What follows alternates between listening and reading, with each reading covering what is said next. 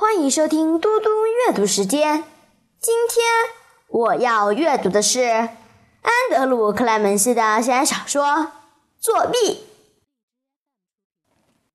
第三章《神秘男子》。你打算怎么处理这本书？佐伊问。等你全部写完之后，现在还不知道。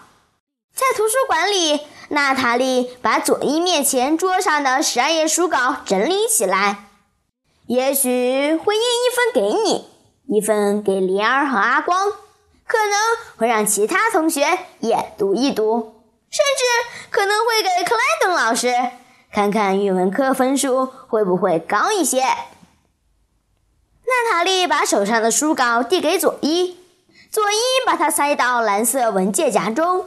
和其他书稿放在一起。佐伊摇摇头，他的棕色卷发跟着摆动。还有更好的方法，我觉得你写完之后应该拿给你妈妈，她可以让它出版。你知道的，就是把它变成一本真正的书。娜塔莉不以为然。对啦，我们会把它拿给老板说。想不到吧？我女儿写了这本很棒的小书，然后他老板会说：“哇，真赞！我们付他一些钱，立刻拿去印吧。”醒醒吧，佐伊，你根本不了解出版业。我很了解，佐伊说：“我爸的办公室订了《出版人周刊》。”我每次去他那里，就会看看上面介绍了哪些畅销书，或是谁又谈成了一笔大生意。佐伊的爸爸是个大律师，他总是向佐伊吹嘘着大生意、著名的客户这些事情。娜塔莉摇摇头，我也看过那本杂志，而且我去过我妈出版公司的办公室。我看到成堆成堆的信封被装着新作者寄来的书稿，大部分都没有出版，就这样被堆在那里。嘘！图书馆员利维先生坐在柜台里，带着怒气瞪着他们。现在是星期四下午，已经超过三点了，而且图书馆里只有他们两个学生。即使如此。这还是利维先生的图书馆，他就是要图书馆安安静静的。娜塔莉小声地说：“我们走吧。”佐伊从来不承认世界上有什么事是他不知道或做不到的。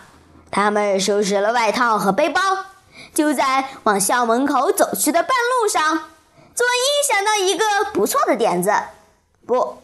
是超级赞的点子，不过呢，他可不急着说出来，那样有什么乐趣呢？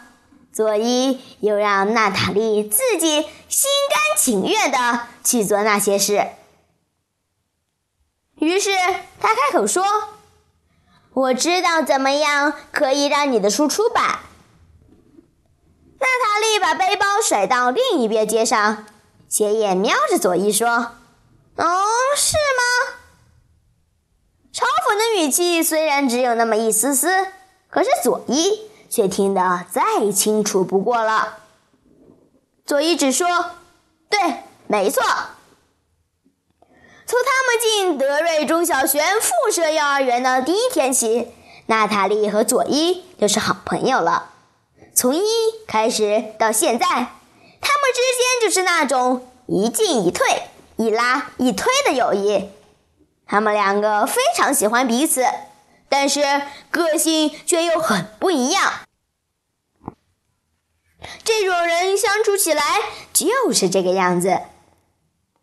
他们两个出了校门，站在人行道上，天气晴朗，但是冷飕飕的风从哈德逊河上吹来，直扫河畔大街上的几栋建筑物。纽约的医院可不是什么适合野餐的天气。娜塔莉把连帽大衣上的毛帽子戴上，说：“那你的好主意到底是什么？”佐伊说：“你知道希尔多盖苏吗？娜塔莉摇摇头说：“没听过。”他也在这所学校吗？佐伊看起来惊讶到不行，简直像被吓到了。什么？你不知道谁是希尔多盖松？不会吧？好吧，这个就是你的回家功课喽。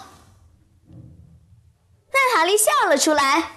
你根本就没有什么点子嘛，只不过是想把我耍的团团转吧。